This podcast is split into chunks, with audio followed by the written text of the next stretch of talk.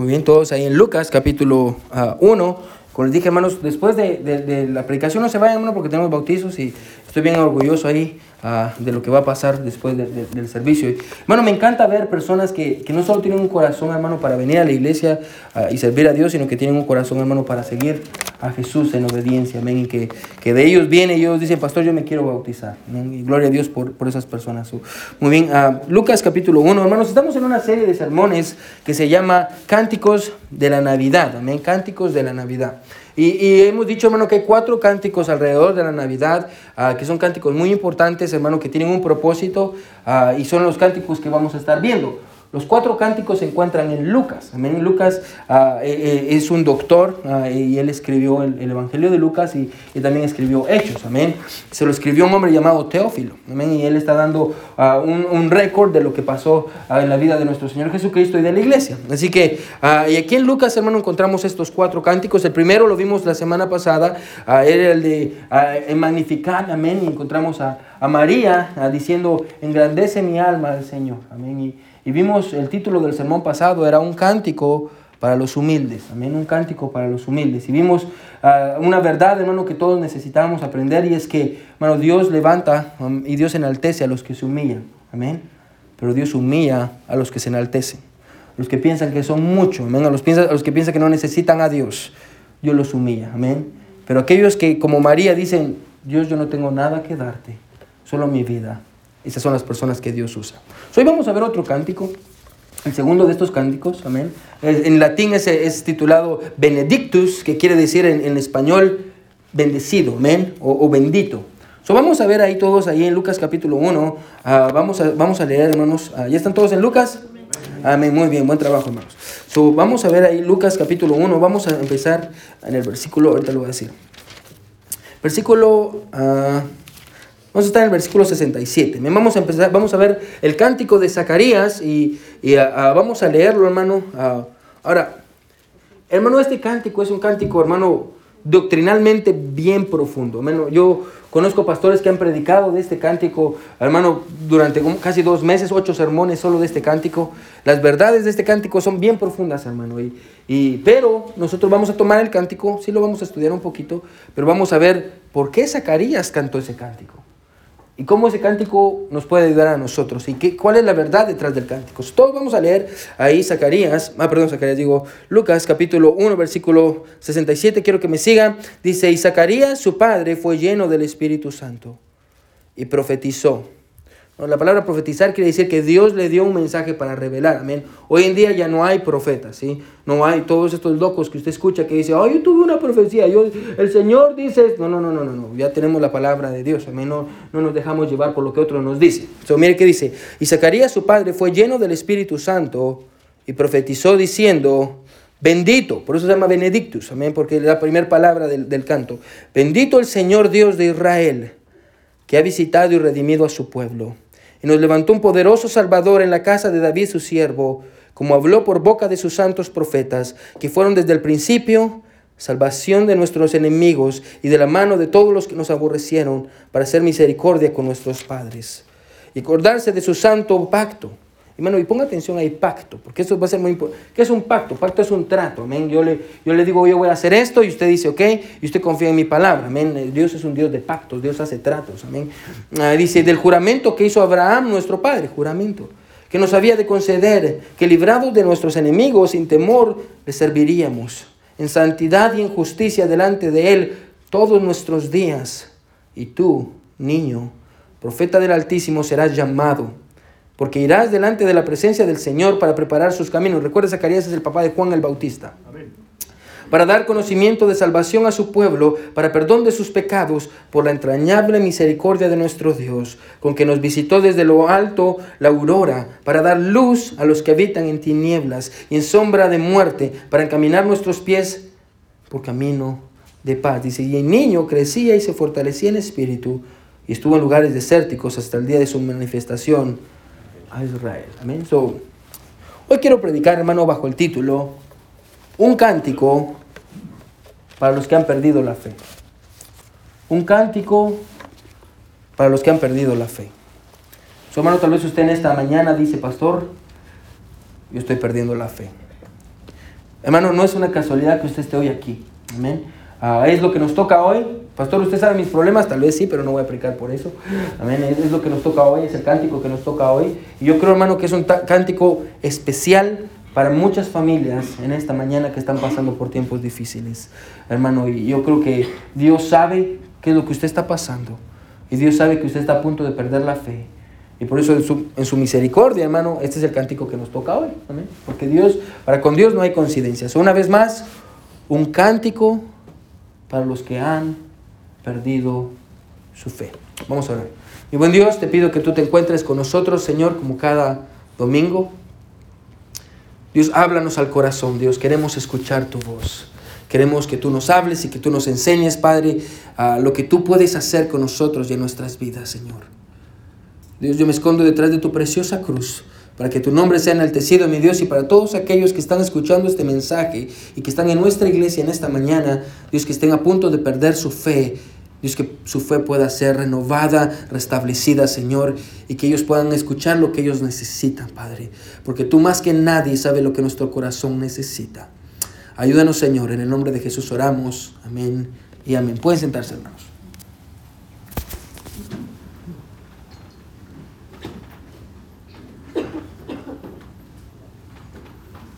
Un cántico para los que han perdido la fe. Hace algunos años fui a predicar a México. Ahí andaba predicando en México, fui ahí a Cuernavaca, estaba predicando en una iglesia ahí. y, y, estaba, venía de regreso en el DF, y fui al DF y el avión salió bien. Iba a volar del DF para Dallas y de Dallas para Tulsa.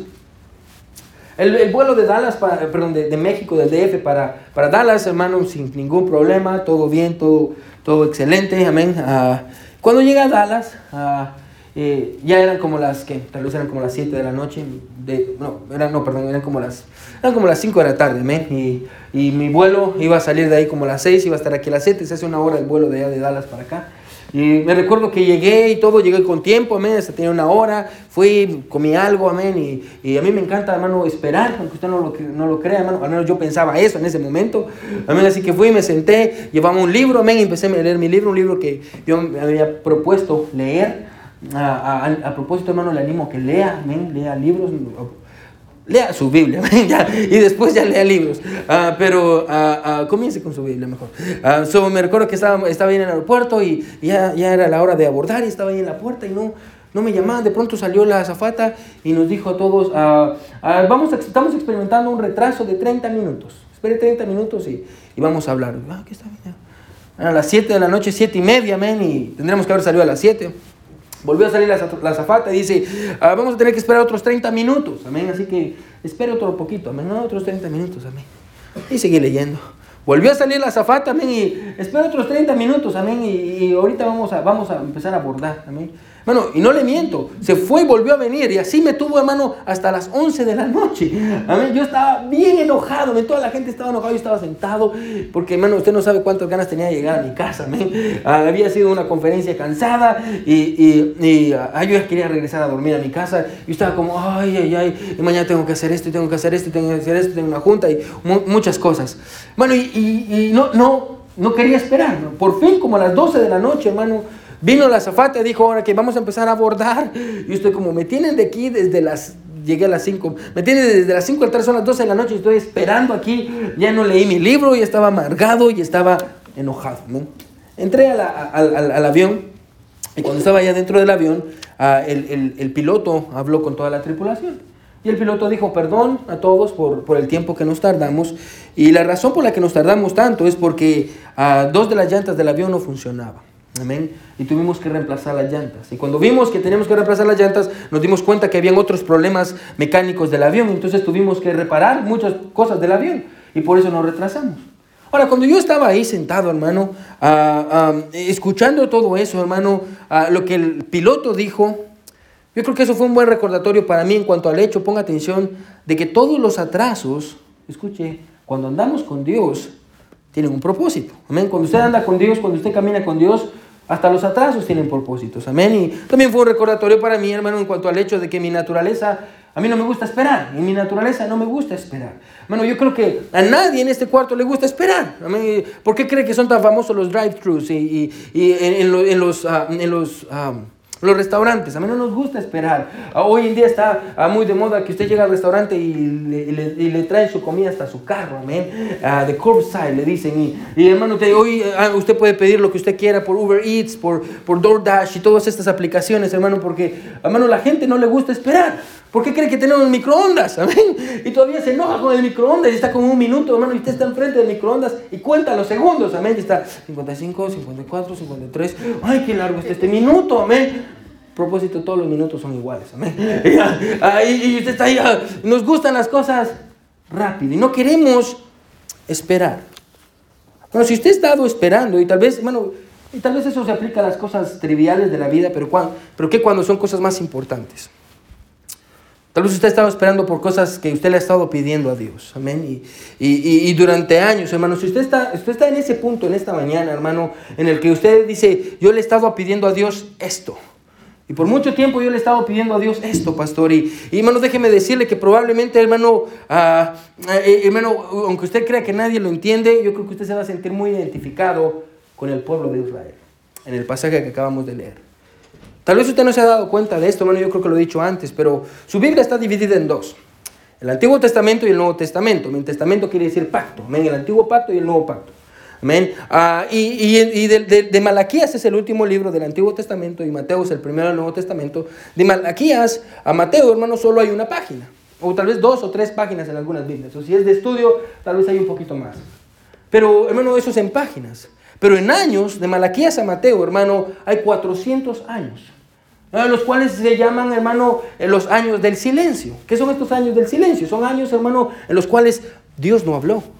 Dios no habló. Desde Malaquías, hermano, hasta Mateo, hermano, hay 400 años en los cuales, hermano, ponga atención, Dios no le habló al pueblo. No hubo ningún profeta, hermano. Dios no les dio ninguna revelación. Dios no envió a nadie, hermano. 400 años de silencio. De hecho, hermano, la última promesa que Dios le dio, y, solo para que mire, si está en Lucas, hermano, retroceda conmigo. Aparte su lugar ahí en Lucas, en Lucas, y, el libro que está antes va a ser Marcos, y si sigue retrocediendo va a ser Mateo, y antes de Mateo eh, va a encontrar Malaquías. Es el último libro del, Nuevo, del Antiguo Testamento. ¿sí? Y mire Malaquías, Malaquías 4, 5. Mire, mire la, la última palabra que Dios dice antes de estos 400 años de silencio. ¿Sí está conmigo? Mira lo que dice, mira lo que dice Malaquías 4, 5. He aquí, yo os envío al profeta Elías. Antes que venga el día de Jehová grande y terrible, él hará volver el corazón de los padres hacia los hijos y el corazón de los hijos hacia los padres, no sea que yo venga y hierra la tierra con maldición. Bueno, esa fue la última profecía que Dios dio. 400 años han pasado, hermano, y la gente sigue esperando que Dios envíe a Elías. Que Dios envíe a alguien, al menos como Elías, que venga a, predicar la palabra de Dios, que traiga un mensaje, escuche, fresco de la palabra de Dios para esos días.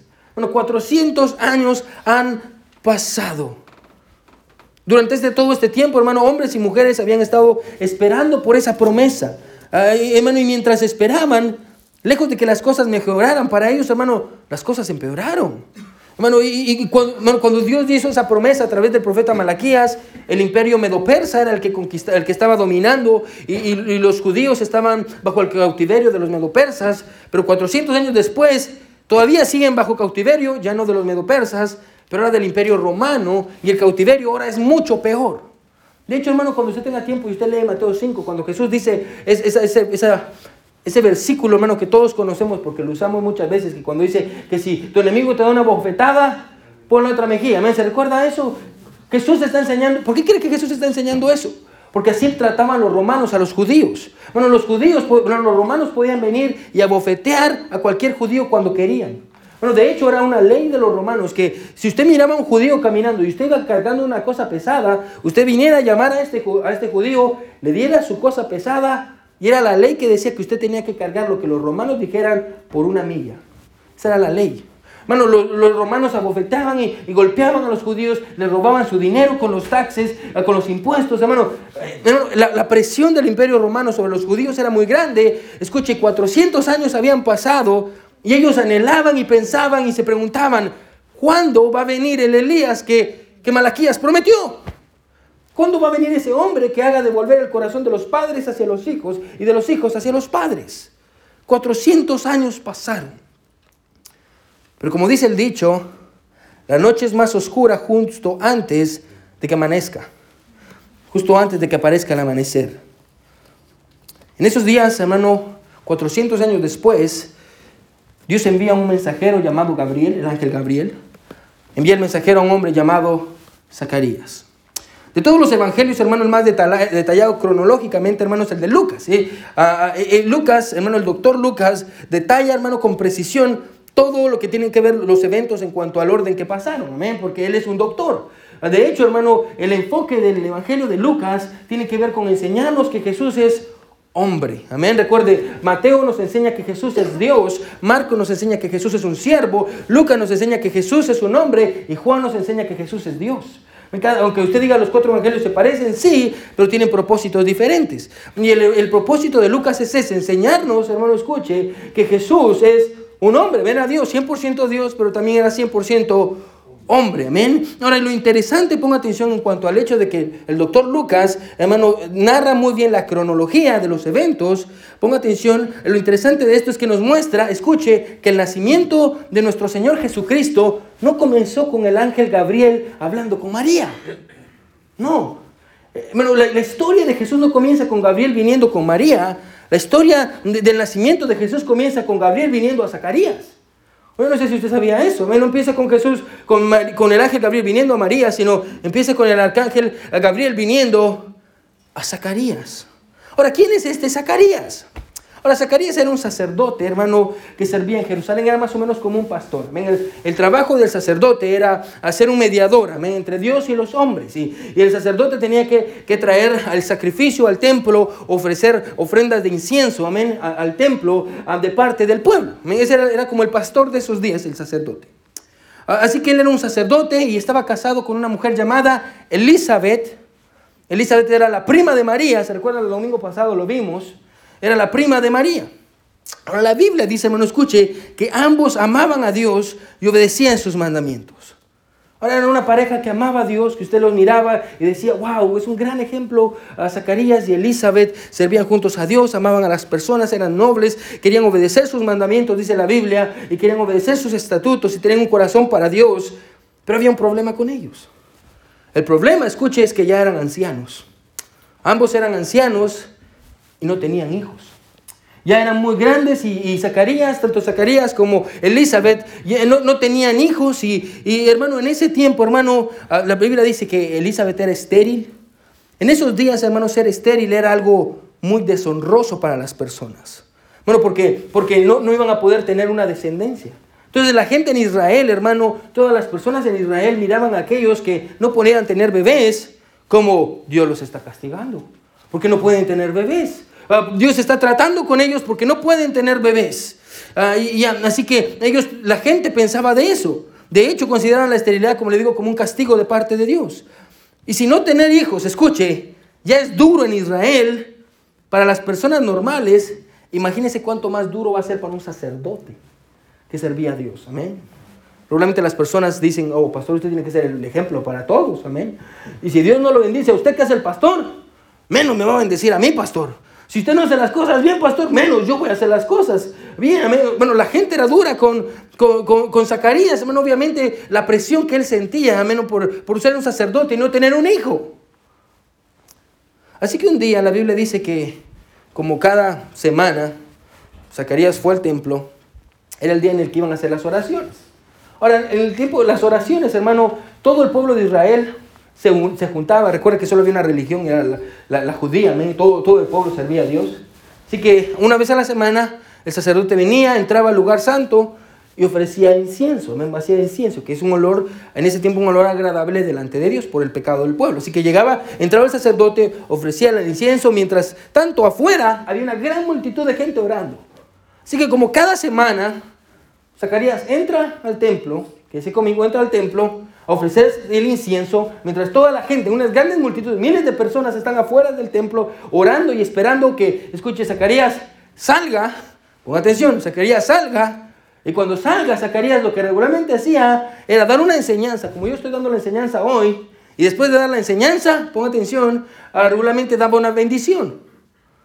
Ahora, se imagina la sorpresa, ponga atención, porque me encanta la Biblia. Se imagina la sorpresa y toda la gente está esperando. Zacarías entró y no salía. Y no salía. Y de pronto sale. Y cuando sale, la gente está lista para escuchar la enseñanza de Zacarías y escuchar la bendición. Y Zacarías hace. No puede hablar. ¿Ah? Sí, no, no, puede hablar. Pastor, ¿qué, me está diciendo? Pastor, ¿se lo está inventando? No, no me lo estoy inventando. Ah, ah, no, no me lo estoy inventando. ¿Qué fue lo que pasó? Lo que, lo que pasó, hermano, es muy, muy, muy sencillo, ponga atención, ¿sí? Lo que pasó es que Zacarías entra, escuchen, quédese conmigo, entra al templo y está ofreciendo el incienso y de pronto viene un ángel. Y el ángel se le aparece a Zacarías. Ahora, hermano, y, yo quiero que ponga atención, hermano, ¿qué es lo que este ángel le va a decir a Zacarías. Amén. ¿Qué es lo que este ángel, el mensaje que le va a dar a Zacarías? Mira lo que es el versículo 11, Lucas 1, 11. ¿Sí está conmigo? Amén. Voy a preguntar una vez más. ¿Sí está conmigo? Amén. Mira lo que dice el versículo 11. Dice, Lucas 1, 11. Dice, y se le pareció un ángel del Señor puesto en pie a la derecha del altar del incienso. Y se turbó Zacarías al verle y le sobrecogió temor. Amén, obviamente. ¿Cuántas veces usted ha visto un ángel? Amén. Está asustado.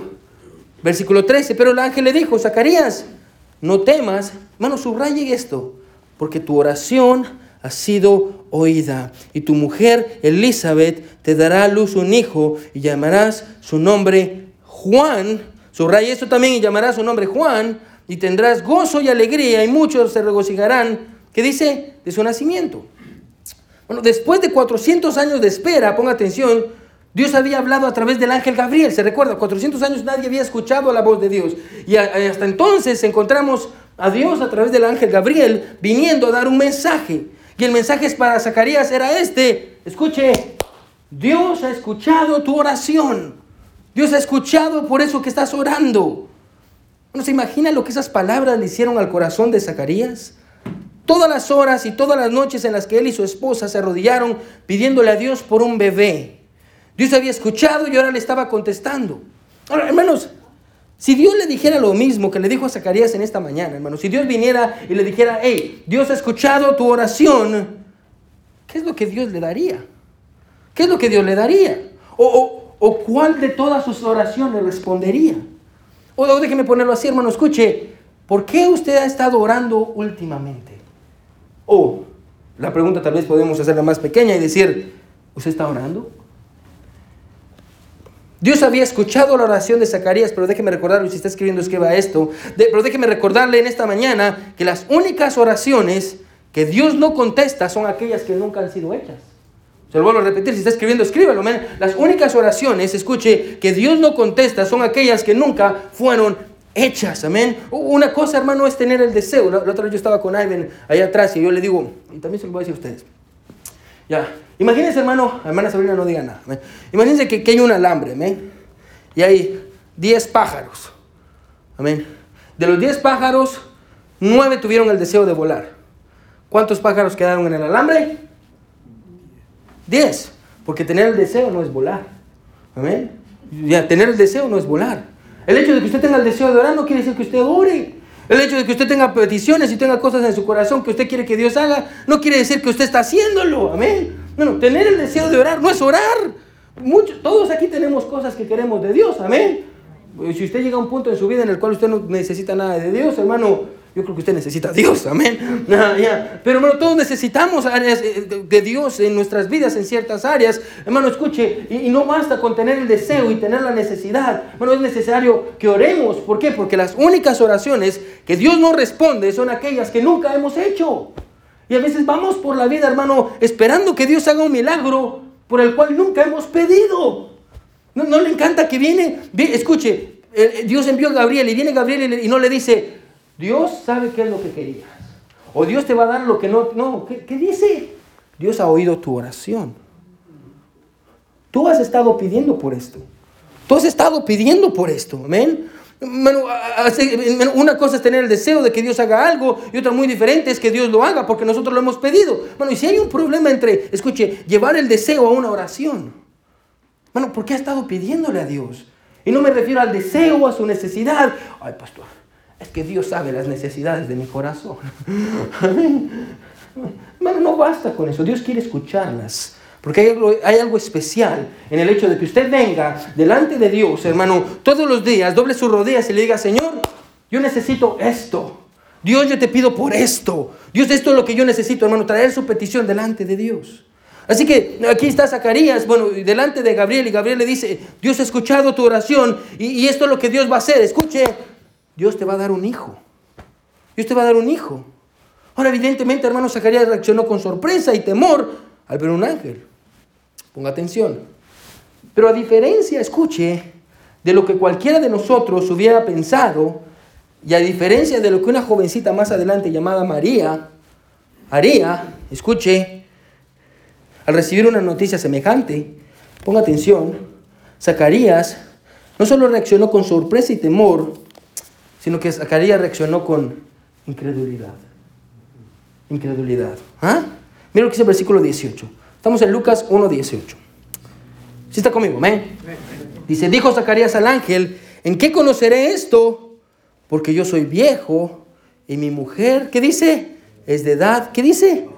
Avanzada. Mire qué sigue diciendo, mi mujer es de edad, ah, perdón, versículo mi mujer es de edad avanzada. ¿Qué? Paremos ahí, ¿qué es lo que está diciendo a Zacarías? Ponga atención, dame una señal, dame una señal.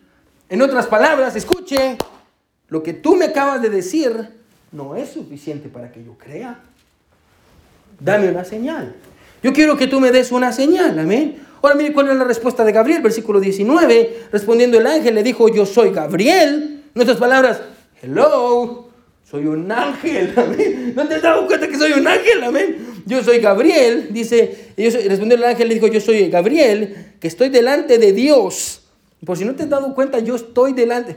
No le encanta cómo es Gabriel, amén. Yo vivo delante de Dios, amén. Mi dirección dice calle cielo 195, amén. Esa es mi dirección. Dice, estoy delante de Dios y he sido enviado a hablarte y darte estas buenas nuevas. En otras palabras, escuche, ¿qué más quieres si me tienes enfrente de ti? ¿Qué más quieres? ¿Qué señal quieres si me tienes enfrente de ti? Mire que sigue diciendo el versículo 20. Y ahora aquí está la señal que quieres quedarás mudo y no podrás hablar hasta el día en que esto se haga, por cuanto no creíste mis palabras, las cuales se cumplirán. ¿Qué dice? A su tiempo. ¿Qué es lo que Dios hizo?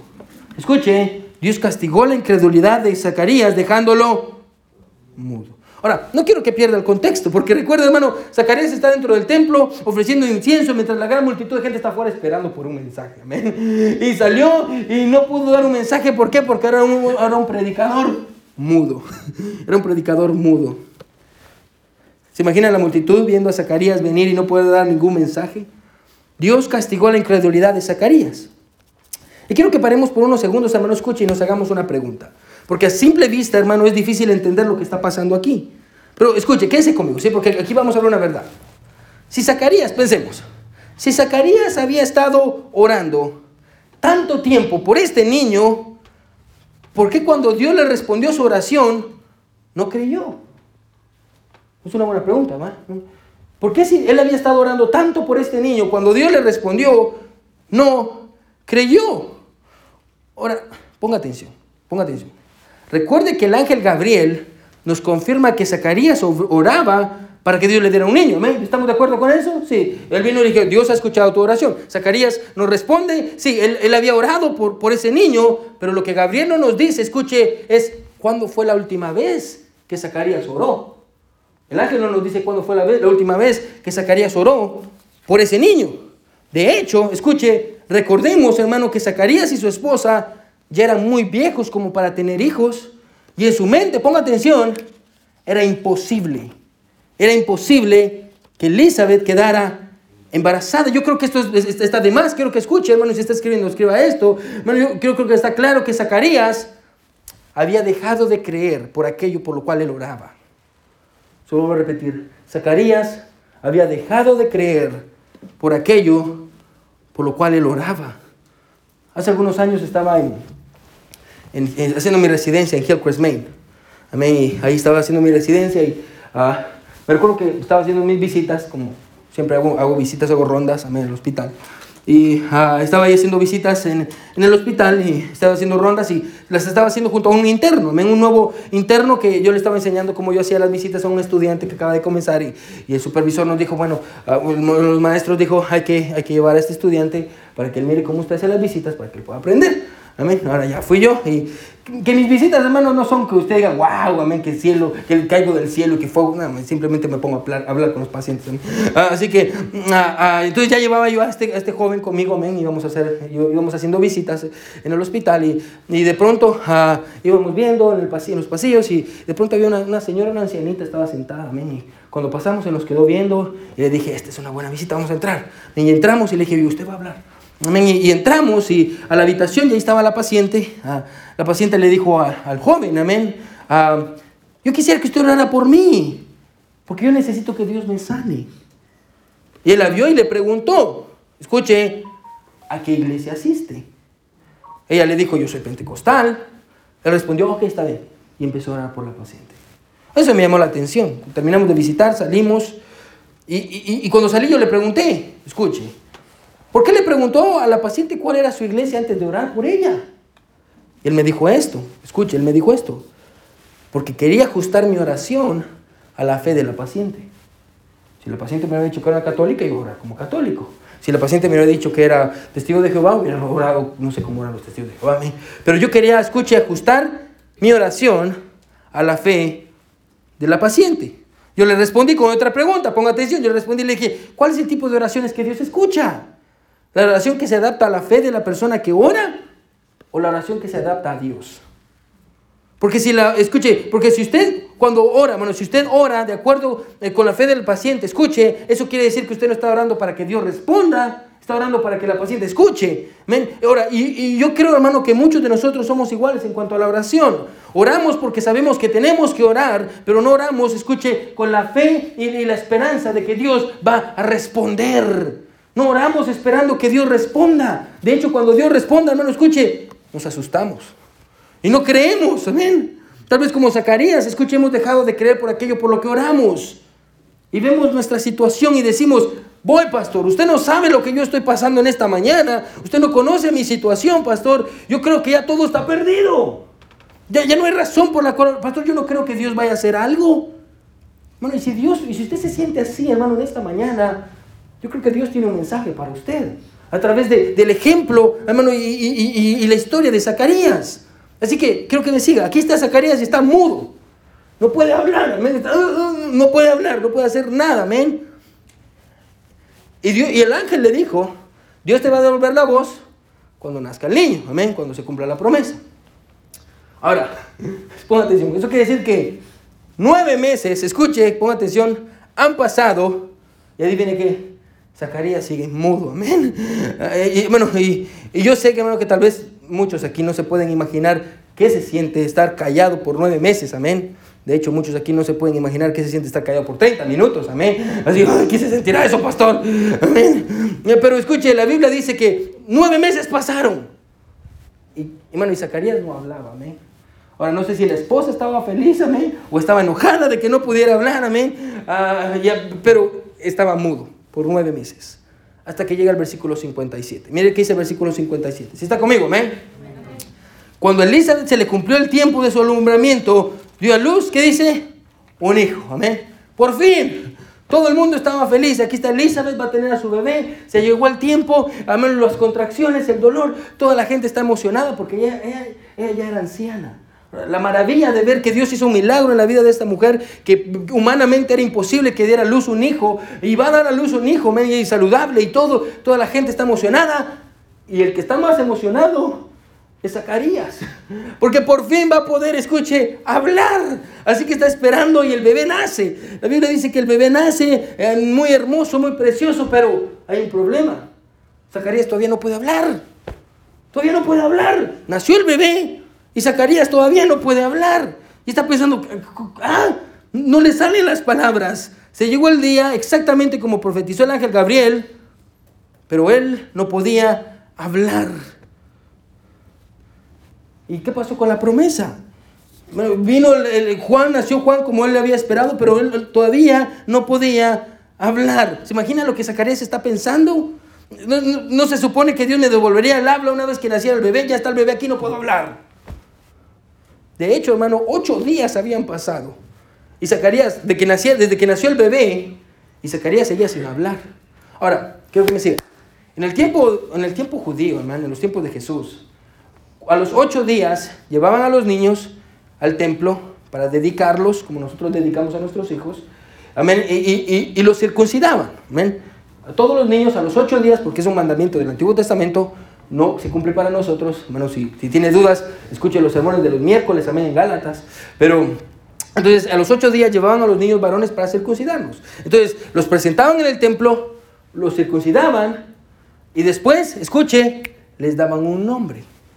Ahora, el nombre que les ponían, hermano, escuche, era la ley que tenía que ser el, el nombre del papá. Y, su apellido simplemente era, tenía que ver con el apellido del papá. Entonces, eh, el papá se llamaba Zacarías, entonces al hijo automáticamente le iban a poner Zacarías. Así que aquí está el sacerdote, pastor, y, el templo, traen al bebé, amén. Aquí está Elizabeth y aquí está a la par Zacarías, le dan el, el bebé, amén. Y él ya está circuncidado el bebé, van a dedicarlo a Dios, se lo dedican a Dios. Y dice el pastor, aquí tenemos con nosotros al bebé Zacarías. Y Elizabeth dice, ¿Qué? No, no, es que no le vamos a poner Zacarías. ¿Cómo que no le van a poner Zacarías? Esta es, la tradición de nuestro pueblo. Así hacemos las cosas aquí. ¿amén? Es la tradición de nosotros, que nosotros le ponemos el primer nombre del papá, ¿amén? porque esa es la tradición. ¿Cómo quieren ponerle? Tal vez el nombre de, tu papá, o de, su abuelo, de su tío. Y ella dice, queremos ponerle Juan. Juan. ¿Tienen algún Juan en su familia? Y ella dice, um, no. No tenemos a ningún Juan en mi familia. ¿Y por qué quieren ponerle ese nombre? Y, literalmente, hermano, ignoran a la mujer, ignoran a Elizabeth y dicen, usted está loca. Y miran ahí a, a, Zacarías y dice, ¿qué nombre quiere que le pongamos? Y ahí está Zacarías y dice, mm, mm, mm", porque no puede hablar. Entonces ya le dan un pedazo de yeso para que escriba, le dan el, pedazo de yeso, escuche. Y en el pedazo de yeso escribe, Juan, es el nombre de mi hijo. Y cuando lo enseña, en ese momento Dios le regresa el habla. Mira lo que, no, le estoy mintiendo, ¿no? quédese conmigo. Sí. Mira, lo que dice el versículo 61, ah, dice, estamos en Lucas 1, 61. Le dijeron, ¿por qué no hay nadie en tu parentela que se llame con ese nombre? Entonces preguntaron por señas a su padre, amén. Ahora, no sé cómo le preguntaron el nombre. Y, no sé cómo lo hicieron.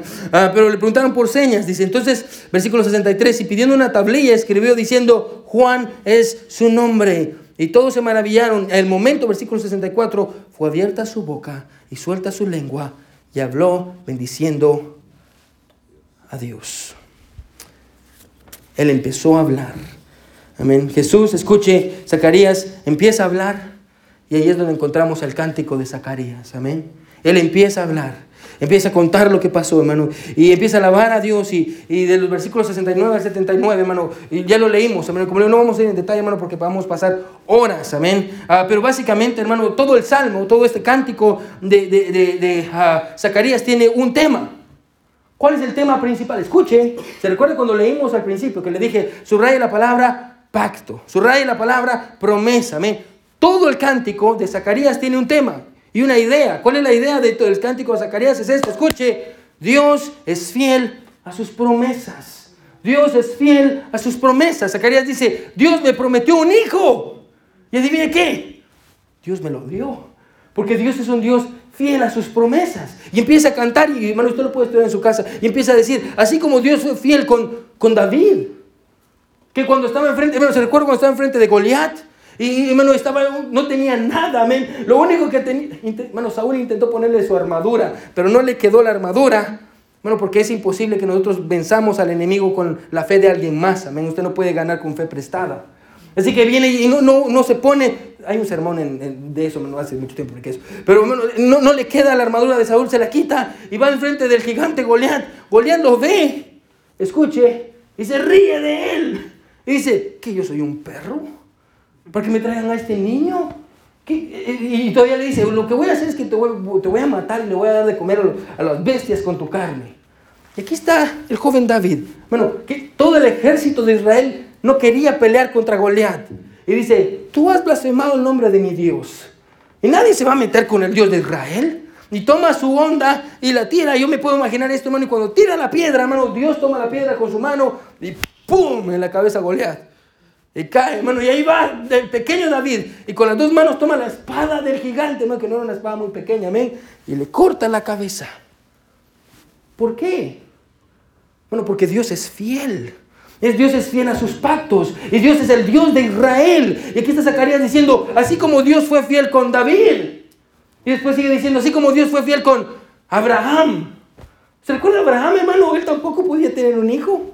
Y Dios le dio un hijo. Y hermano, y antes de todo eso, se recuerda que Dios le dice, deja, hermano, sal de tu tierra de la casa de tu parentela a un lugar que te voy a mostrar. No sabía dónde iba. No sabía, no sabía si iba a comer. ¿Se imagina Abraham viniendo con Sara diciéndole, mi amor, ¿te recuerdas que quería hacer un viaje? Sí, pues chiquita, arréglate porque nos vamos. ¿A dónde? No sé. Tú sígueme. Gloria a Dios por Sara, que le dijo sí, amén, y no se quejó. Como algunas hermanas de otras iglesias, amén. Y cuando el esposo les dice algo, le dice, sí, yo te voy a seguir porque confío en el liderazgo que Dios me dio. Amén, hermanas. Gracias, dos hermanas que respondieron, amén. Yo creo que los hermanos fueron los que respondieron esta vez. Amén. ¿y, y, qué fue lo que hizo Abraham? Siguió el liderazgo de Dios para su vida, escuche. ¿Y qué fue lo que Dios hizo? Dios lo ayudó. ¿Por qué? Porque Dios es fiel a su pacto. Y Dios le dijo a Abraham, yo voy a hacer una gran descendencia de ti. Y se recuerda, hermano, cuando se fue a, Egipto y cometió el error de irse a Egipto. Y ahí y, se llevaron a su esposa y se la, se la, quería, se la, quería, quitar el, el faraón. ¿Se recuerda qué es lo que Dios hizo?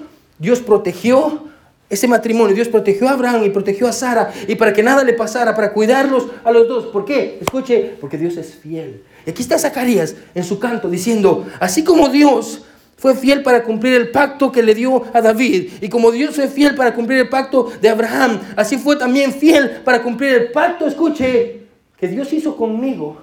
Al darme un hijo, y Dios me dio un hijo y me dijo, escuche, que mi hijo iba a servir a Dios. Y porque Dios lo hizo en el pasado, Dios lo va a volver a hacer en el presente.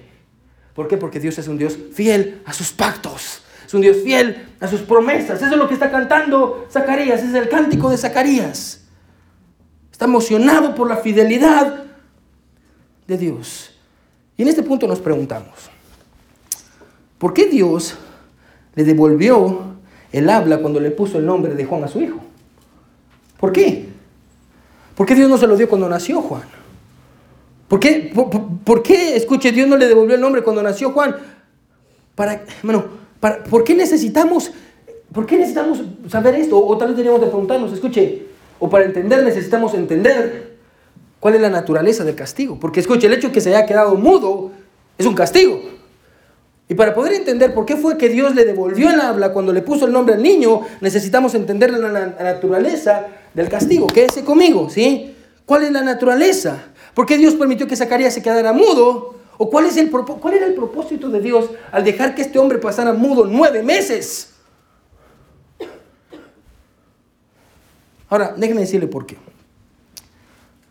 El propósito de Dios por el cual castigó a Zacarías, escuche, era para que él aprendiera, ponga atención, no era para que él aprendiera a no desconfiar de Dios, era para ayudarlo, escuche, a tener fe en las promesas de Dios. El castigo de Dios a Zacarías no era porque Dios quería castigarlo y que como un papá agarra a su niño y le pega atrás y vaya, vaya, vaya, para que aprenda. No, no. Dios no solo quería corregir, pero Dios quería ayudar, escucha a Zacarías, a tener fe en él. Amén. Dios, bueno, Dios no castiga a Zacarías por nueve meses y ocho días sin hablar, solo porque quería enseñarle a no desconfiar de Dios. Pero Dios no hace eso. Escuche, Dios permitió que estuviera mudo durante todo ese tiempo para ayudarlo, ponga atención, a tener fe en Él. Bueno, si está escribiendo, escriba esto. Y, y grábeselo en la mente y en su corazón. Cada, cada cosa que Dios permite en nuestra vida, sea buena o sea mala, tiene como propósito ayudarnos a confiar más en Dios. Amén. Cada cosa que pasa, sea buena o sea mala, tiene como propósito, escuche, ayudarnos a confiar más en Dios. Todo lo que pasa, si usted dice, pastor, usted no sabe las cosas que me están pasando. Pastor, usted no sabe lo que yo estoy atravesando. Usted no sabe todo lo que yo estoy sufriendo. Bueno, todo eso que le ha pasado y que le está pasando, incluso esta mañana, Bueno, no es porque Dios quiera destruir su vida. No es porque Dios está enojado con usted, porque a veces tenemos esta imagen de que cuando nos va mal, Dios, Dios está enojado con nosotros, y que cuando nos va bien, Dios está feliz. Bueno, Dios no, no funciona así con Dios. Bueno, y, pensamos que Dios está enojado porque todo me va mal, pastor, todo me va mal. Bueno, cada cosa bueno, que Dios permite en nuestra vida, sea buena o sea mala, tiene como propósito ayudarnos a confiar más en Dios. Y si usted está pasando por un tiempo difícil en esta mañana, le puedo asegurar que Dios no está buscando desanimarlo, o está buscando molestarlo, o está buscando frustrarlo, o está buscando estresarlo. Al contrario, hermano, Dios está ayudándole a que usted pueda volver a confiar en Él. Es lo que Dios quiere. Dios está ayudándole a volver a confiar en Él. En el caso de Zacarías, hermano, Dios permitió que se quedara mudo para ayudarlo a recobrar la fe que había perdido. Dios dice, Zacarías, has perdido la fe por aquello que tanto orabas por eso, Zacarías. Ahora que lo tienes, ya no lo crees. Zacarías, yo te voy a ayudar a confiar en mí. Yo te voy a ayudar a que vuelvas a confiar en mí. Yo, yo, lo voy a hacer y por eso Dios permite esta situación difícil en su vida. Y Zacarías recobró su fe, escuche, cuando decidió nombrar a su hijo con el nombre que Dios le había dado y no con el nombre que la tradición decía. Porque fue en ese momento, escuche, que él creyó que Dios haría lo que dijo que haría en la vida de su Hijo. Es por eso, hermano, escuche que el segundo cántico de la Navidad es un cántico para aquellos que han perdido la fe. Y el mensaje del cántico, que Dios, hermano, es, es muy sencillo. El mensaje del cántico es que Dios cumple sus promesas y quiere ayudarnos, escuche, a recobrar la fe que habíamos perdido. Hermano, ponga atención, hermano, tal vez su situación es similar a la de Zacarías en esta, en esta mañana. Tal vez usted también ha perdido la fe. Y su vida, hermano, está llena de silencio porque siente que Dios ya se olvidó de usted. Hermano, déjeme decirle, hermano, escuche, con toda la autoridad de la palabra de Dios, que si usted tiene a Jehová como su Dios, escuche, hermano, no hay nada que temer. Se lo voy a repetir, hermano. Déjeme decirle con la autoridad de la palabra de Dios, que si usted tiene a Jehová como su Dios, hermano, no hay nada de qué temer. Pastor, ¿por qué? Escuche, porque así como Dios fue fiel con David, cuando estaba peleando con Goliat y le dio fuerza para enfrentarse a un gigante. Y así como Dios fue fiel cuando le dijo a Abraham que dejara su tierra para un lugar desconocido, y Dios lo llevó, lo llevó y lo guardó en el camino, y así como escuche, Dios fue fiel para con Zacarías y Elizabeth, hizo algo en sus vidas que nadie podía creer, y así como Dios fue fiel con el hijo de Zacarías, que era Juan el Bautista, no, no, así como Dios fue fiel con ellos en el pasado, escuche, Dios también va a ser fiel con usted en el presente y en su vida. Pastor, ¿qué es lo que necesito? Escuche, lo único que necesita es volver a confiar en Dios. Volver a confiar en Dios. Este es un cántico para aquellos que han perdido la fe, para aquellos que se han cansado de esperar, para aquellos que se han cansado de ver que nada a su alrededor cambia y los problemas aumentan, para aquellos que viven en silencio, para aquellos que ya no tienen un canto para cantar. Y antes recordaba cómo cantaba el Señor, yo ya no quiere cantar. Antes ponía música en su carro. Y hoy la música que pone no es un reflejo de su Dios. Este cántico es un mensaje de Dios para usted, preservado a través de los años, que dice que Dios es fiel con aquellos que confían en Él y que confían en su tiempo y su manera y entienden, escuche, que Dios va a obrar todas las cosas para bien conforme a su propósito. Este es un cántico, hermano, que nos ayuda a todos a recobrar la fe. Y entender, hermano, escuchen, que si Dios lo hizo en el pasado, Dios lo va a volver a hacer en el presente. Porque Dios no cambia. Y como Dios fue fiel con todos estos hombres en la Biblia, con David, con Abraham, con Zacarías. Bueno, agarre, hermano, Hebreos 11 y lea todos los héroes de la fe. Mire cómo Dios fue fiel con todos. Y usted y yo estamos hechos del mismo material que ellos. Tenemos los mismos errores y los mismos aciertos que ellos. Pero Dios fue fiel para con todos. Hermano, ¿usted ha perdido la fe? ¿En qué ha perdido la fe? El mensaje, el segundo cántico de la Navidad es este usted puede confiar en Dios. Usted puede confiar en Dios. No pierda su fe. Usted puede confiar en Dios. Y lo que le está pasando hoy, no sé qué es, pero lo que le está pasando, escuche, es Dios permitiendo eso en su vida para ayudarle a volver a confiar en Él y regresar al lugar donde todo comenzó, regresar a su fe. Que Dios nos ayude a todos, hermano, a cantar con Zacarías, si nosotros también hemos perdido nuestra fe. Todos con sus ojos cerrados y cabeza inclinada. Todos con sus ojos cerrados y cabeza inclinada. Nadie viendo, todos con sus ojos cerrados y cabeza inclinada. Nadie viendo, hermanos. ¿Quiénes dirían en esta mañana? Nadie está viendo. ¿Quiénes, ¿Quiénes dirían, pastor? Yo sé que fue Dios el que me habló hoy, pastor. Porque no es algo que nadie supiera, pastor. Pastor, Dios me habló. Pastor, Dios me habló hoy. Levante su mano yo quiero orar por usted.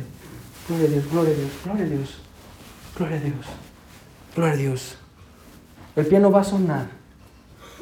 Bueno, si Dios le habló, ¿por qué no se queda en su lugar? Él dice, Dios, yo he perdido la fe. Dios, nada está bien en mi vida, Señor. Estoy luchando con cosas. Dios, yo he perdido la fe. Pero tú hoy me, me diste un mensaje. El mensaje es, puedes volver a confiar en mí. Puedes volver a confiar en mí. Así como yo te ayudé en el pasado, yo lo voy a volver a hacer en el presente. Así como yo ayudé a David, y ayudé a Abraham, y ayudé a Zacarías, y ayudé a los discípulos, así yo te voy a ayudar a ti. Si tú pones tu confianza en mí. Si tú pones tu confianza en mí. ¿En qué área de su vida usted está perdiendo la fe? Yo sé que usted la tiene en su mente ahorita tal vez. ¿Por qué no le dice a Dios, Dios, voy a volver a orar por eso, Señor? No voy a perder la fe. No voy a perder la fe. No nos damos por vencidos. Mientras tenga vida, yo voy a seguir orando y voy a seguir confiando de que mi Dios vive y mi Dios es real. Y lo que me prometió y lo que prometió en su palabra es verdad. Y yo puedo volver a confiar. Yo puedo confiar en mi Dios. Un cántico para aquellos que han perdido su fe. El cántico dice, Dios es fiel. Dios es fiel. Usted puede confiar en Él. ¿Por qué no le dice hoy a Dios, hermano, Señor, yo confío en ti? Dios, yo no voy a pelear, no voy a luchar. Yo voy a dejar que el Dios de Israel, el Dios de los gentiles, el Dios que se humilló y vino en un pesebre para venir a buscarme, ese Dios pelee por mí. Mi buen Dios que estás en el cielo, gracias Padre por el segundo cántico de la Navidad. Un cántico para aquellos que han perdido la fe, Señor. Dios, todos hemos estado ahí. O tal vez estamos ahí, Señor. Gracias, Padre, por esos mensajes que van directo a nuestro corazón. En el momento en el que más los necesitamos, tú nos hablas. Gracias, Dios, por el ejemplo de Zacarías y el cántico, mi Dios. Bendito sea el Dios. Bendito sea Dios. Gracias, Dios. En el nombre de Jesús oramos. Amén y amén.